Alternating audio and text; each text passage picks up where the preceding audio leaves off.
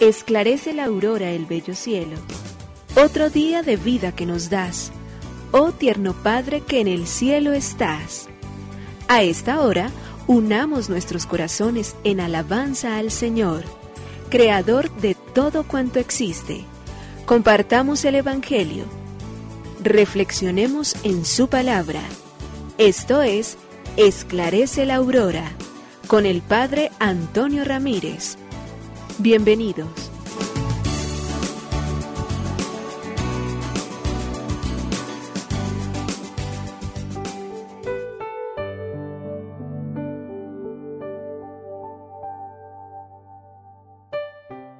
Bueno, muy buenos días. Hoy es domingo 18 de diciembre del año 2022 el tiempo que nos va permitiendo a nosotros acercarnos entonces a la celebración de la Navidad, que es el nacimiento espiritual de su adorado Hijo en el corazón, en la mente, en todo nuestro ser del adorado Hijo de Dios. Por ello vamos caminando en este tiempo y por ello vamos agradeciendo, agradeciendo porque nos hace parte de esta historia, agradeciendo porque nos permite a través de muchas obras y a través de muchos medios, personas que encontramos, hacer una experiencia concreta de lo que significa ser creyente. Creyente no de, de obras, sino de palabras, sino de obras. Creyentes que muestran, en lo largo del día hoy tenemos la experiencia de José, quien como a María también se le anuncia, y también en la docilidad entonces asume una gran responsabilidad, la fe vivida como un compromiso. Jesús y María, José, esa familia, el distintivo que tienen particularmente frente a las otras familias en el mundo, es que saben corresponder con una generosidad extraordinariamente grande al plan y al proyecto de Dios. María se le anunció y de inmediato dijo, aquí está la esclava del Señor. A José se le anunció también en sueños y también asume la mm, paternidad y de inmediato entonces se dedica en la palabra que ya había comprometido con María, ya eran prometidos, ya prácticamente habían constituido una relación de pareja, por eso inclusive el ángel habla, o el evangelista mejor, del repudio, es decir, porque ya le quedaba obligatoriamente como camino de elección, poder entonces en el momento, si se quería separar de María, entonces repudiarla, así fuera en el secreto. Y Jesús, ¿qué decir precisamente frente a ello? El hombre que asume con toda la responsabilidad la vida, la historia, pero particularmente la redención nuestra, se somete a la cruz, asume con todo el entusiasmo, valentía y gracia el querer y la voluntad que Dios tiene para con los seres humanos, puesto que los quiere salvar, y Él obediente, obediente. Y esa obediencia es la que a nosotros nos pide nuestra fe, para que se confirme entonces lo que nosotros decimos creer, lo que nuestra boca profesa, se traduce entonces en obras concretas durante todo el tiempo y nos dan luces y guías para que caminemos nosotros como creyentes también hoy para poder alcanzar la estatura del mismo Dios. Nos unimos a la Iglesia Universal que ora. Esclarece la aurora el bello cielo, otro día de vida que nos das. Gracias a Dios, Creador del universo, oh tierno Padre que en el cielo estás. Nuestras voces unimos al concierto que el universo eleva ya en tu honor. Desde la tierra al cielo más profundo, Tierno Padre magnífico Hacedor, conserva nuestras almas sin pecado, a nuestro cuerpo da fuerza y salud, y nuestra mente ilumina piadoso con un rayo benéfico de luz. Por nuestra amada patria suplicamos, por la iglesia elevamos oración, por nuestros amados padres y familia, siempre dichosos los hagas tú, Señor. En tu santo nombre, comenzamos este día de vida que nos das haz que lo acabemos santamente, oh Padre nuestro que en el cielo estás.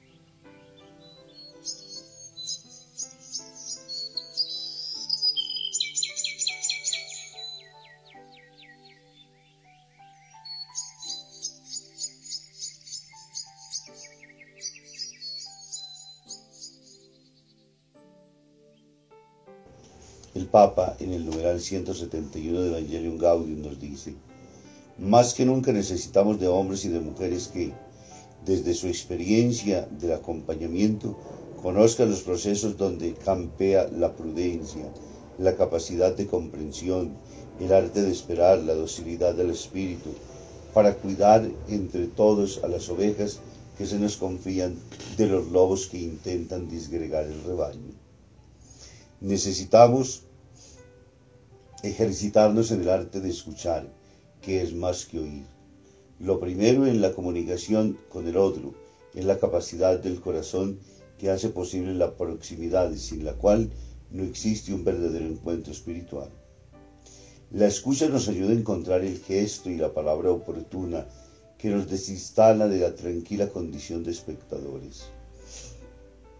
Solo a partir de esta escucha respetuosa y compasiva se pueden encontrar los caminos de un genuino crecimiento, despertar el deseo del ideal cristiano, las ansias de responder plenamente al amor de Dios y el anhelo de desarrollar lo mejor que Dios ha sembrado en la propia vida, pero siempre con la paciencia de quien sabe que aquello que enseña Santo Tomás de Aquino, que alguien pueda retener la gracia y la caridad, pero no ejercerla bien alguna de las virtudes, a causa de algunas inclinaciones contrarias que persisten, es decir, la organicidad de las virtudes se da siempre y necesariamente in habitum aunque los condicionamientos pueden dificultar las operaciones de esos hábitos virtuosos. Y aquí que haga falta una pedagogía que lleve a las personas a paso a paso a la plena asimilación del misterio para llegar al punto de madurez, es decir, para que las personas sean capaces de decisiones verdaderamente libres y responsables. Es preciso dar tiempo para que, una para que con una inmensa paciencia, como decía el beato Pedro Fabro, el tiempo es el mensajero de Dios. Hasta aquí el Papa con su exhortación, la paciencia, la prudencia en este camino. Lectura del Santo Evangelio según San Mateo, capítulo 1, versículo del 18 al 24. El nacimiento de Jesucristo fue de esta manera. María, su madre, estaba desposada con José, y antes de vivir juntos, resultó que ella esperaba un hijo por obra del Espíritu Santo.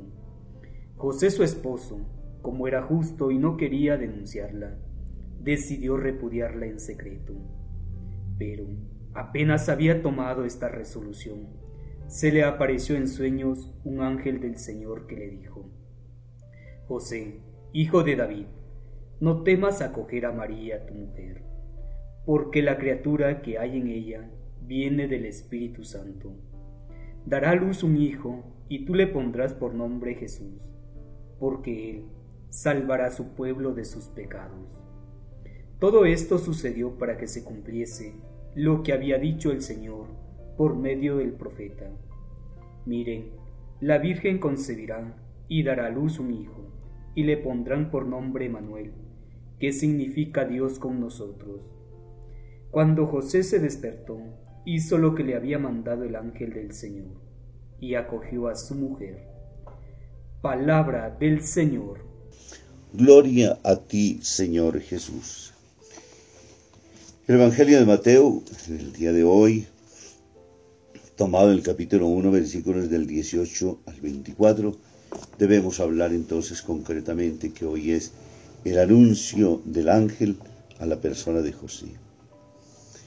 De José sabemos muy pocas cosas. Encontramos, podríamos decir, en los evangelios, solamente Mateo y Lucas en los evangelios de la infancia son los únicos que hacen alguna referencialidad a él y lo reconocen como un hombre virtuoso, un hombre entonces prudente y sabio pero no aparece absolutamente nada más. Hoy podríamos decir que en la oscuridad de la noche se hace luminosa la fe para José. Es la persona que aparece en este tiempo del adviento y es el modelo de la fe para todo cristiano. Como en el caso de María, a José también se le ha anunciado. Y en una circunstancia personal, nos invita entonces para que se haga y se suponga una fe religiosa adulta, porque la fe, lo primero que nos pide a nosotros, como la tiene José hoy, es entrar en contacto con ese misterio oscuro y luminoso, tremendo y fascinante de Dios. Parece contradictorio cuando uno dice oscuro y luminoso. Lo es oscuro porque nuestra capacidad humana no alcanza a entrar en toda la profundidad de lo que es Dios. Lo hace luminoso la fe porque lo necesitamos obligatoriamente. Y por eso es que nosotros entonces necesitamos obligatoriamente. Y esta fe es una experiencia adulta de la vida religiosa, de la vida del creyente.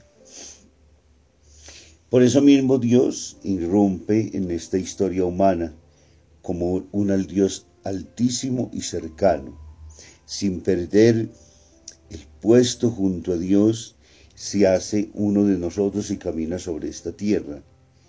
Por eso se hace hombre en la persona de Jesús de Nazaret. Y aceptarlo a Él ya es, es el comienzo concretamente de la fe. La fe que tiene mucho de renuncia a las seguridades constatables. Una de las cosas que nosotros quisiéramos es andar siempre absolutamente en todo aquello que sean certezas. Lo que para nosotros se convierte de alguna manera en inseguridades, en aquello que no podemos afirmar plenamente. La carta de los hebreos nos dice que la fe es esperar aquello que todavía no vemos, porque sabemos que es una certeza con la cual Dios nos va llevando, pero por eso nos cuesta a nosotros profundamente.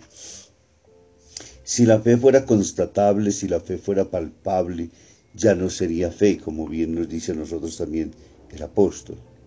Y por eso el San Juan de la Cruz nos invita a decir entonces que la fe es noche oscura para el creyente, pero noche vencida por el clarear de la alborada, porque siempre hay un horizonte que se va abriendo, porque siempre hay una luz que se va aclarando, que es lo que finalmente José logra hacer.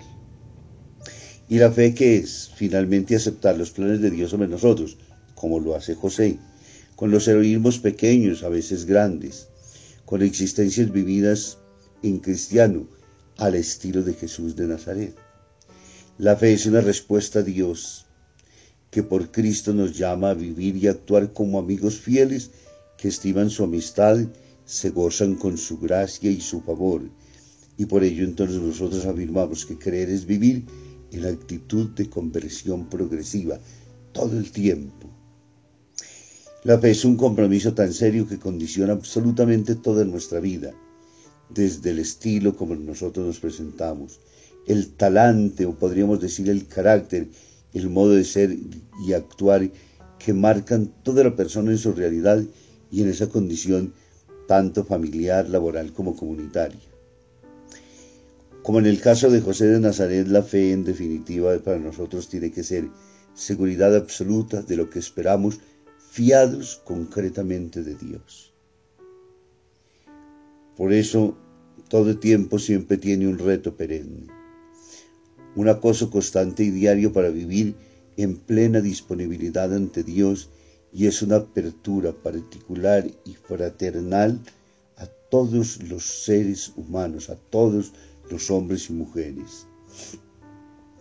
La fe de, en Jesucristo, Dios hecho hombre, es también fe en el hombre mismo. Es amor al hermano, especialmente al más necesitado.